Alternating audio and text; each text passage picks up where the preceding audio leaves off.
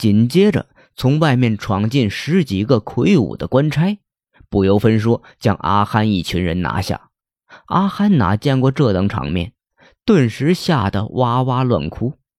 吵闹声惊动了茶楼老板，他忙不迭地走上前说道：“大人呐，误会了，我们是本分的买卖人，怎敢聚众行赌啊？请高抬贵手啊！”为首的差役狠狠瞪了他一眼：“啊呸！我看你是吃了雄心豹子胆了。赌博一棋是误国误民的玩意儿，圣上早已下令禁止。你们这些草民竟敢无视皇命！”正在此时，听得人群中有纷纷议论：“哎，那个为首的官爷好生面熟啊！哦，我想起来了。”那不是数日前在镇上设棋局与大伙约赌的老乞丐吗？哎，对对对，正是他。怎么他今日这身装束？此时有小役高声喝道：“你们这些刁民，睁大眼睛看好！这位是司礼监的武天佐大人，特奉皇命前来肃清民风。前几日武大人微服私访，见此地百姓皆沉迷于棋局。”荒废正业，今日特来缉拿你们这些游手好闲的登徒子，快快闪开！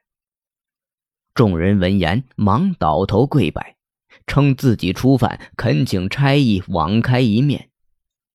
这些差役本来就是虎狼之徒，见众人松口，便摆出官威，要狠狠讹诈大家一笔。那些知趣的纷纷取出银两，可阿憨刚来茶楼几日。哪有银两打点？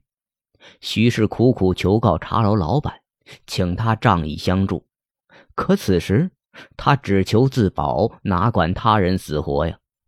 看见差役押着阿憨要走，徐氏大惊，滚爬至武天佐跟前，拉住他的臂膀，求告道：“大人饶命！阿憨是个苦娃子，离开了我，他可活不成啊！”武天佐双眼一瞪，扯着嗓子说道：“你勿需挂念，我自然会好好照顾他的。大人，你你要带他去哪里呀？”京城逍遥楼。武天佐说罢，撇下徐氏，率众扬长而去。两个月后，在京城逍遥楼前，跪伏着一个衣衫破漏的老乞婆。每当有人施舍，他便叩头跪拜，口中念叨着：“你你可曾见过我儿阿憨？”这老乞丐正是徐氏。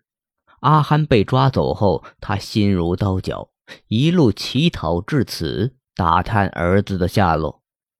这逍遥楼正是洪武帝下令建造，楼中富丽堂皇，设有各类赌具、棋具。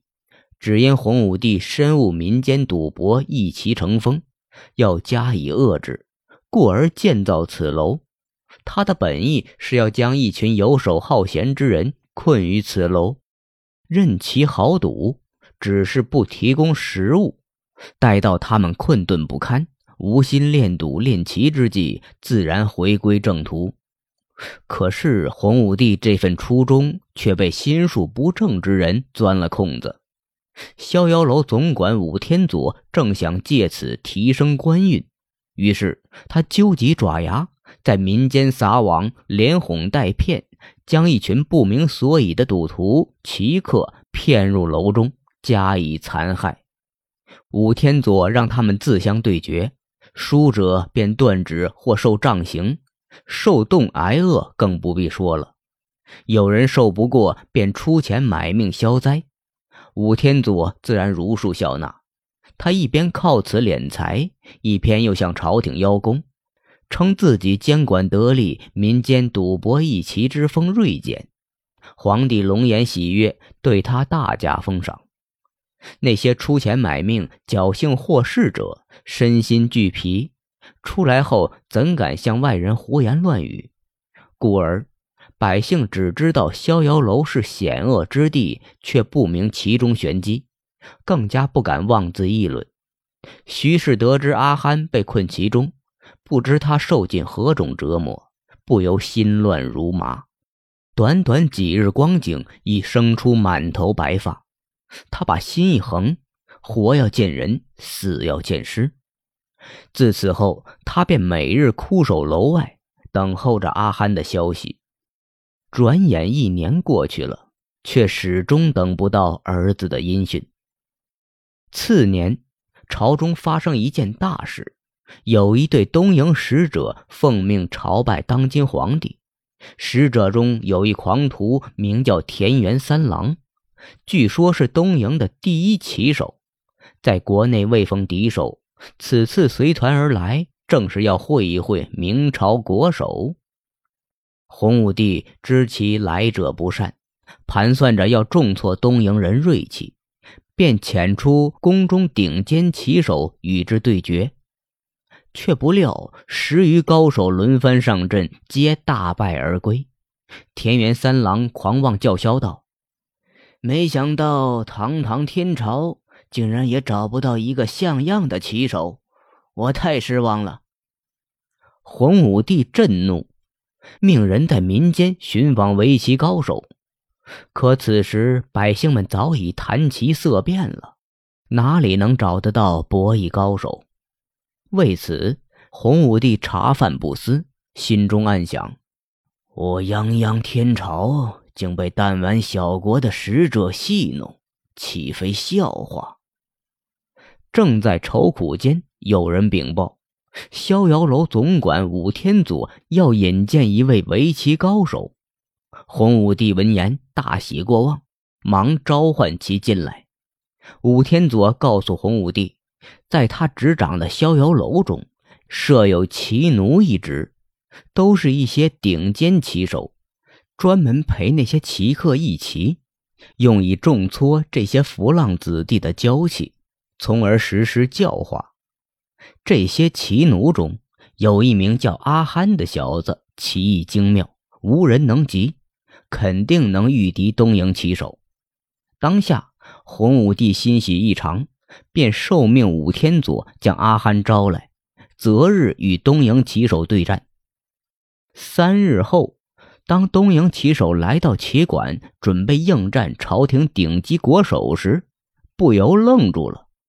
面前这个少年眼神黯淡，一副痴傻的容貌，怎么看也不像是个棋手啊！他不由大怒：“你们天朝再也没有高手吗？”为什么要找个傻子来戏弄我？一旁的武天佐连忙劝解：“你可别小看他，这小子比之前的高手强百倍呢。”他嘴上虽这么说，可心中却着实有些惊慌。原来一年前，他见阿憨棋艺精绝，便假公济私，将其抓入逍遥楼，作为骑奴。名义上。骑奴之责是陪骑客对弈，可事实远非如此。这武天佐同一众党羽喜好赌棋，常私下聚在一起，各遣自家骑奴争相竞技。由于赌资巨大，胜者获利颇丰，而败者自然迁怒于自家骑奴，故而罚其剁指、割耳也不足为奇。阿憨终日与这些豺狼相伴，也不免受尽其苦。好在他的棋力卓绝，至今未曾有过败绩，才勉强苦挨至今。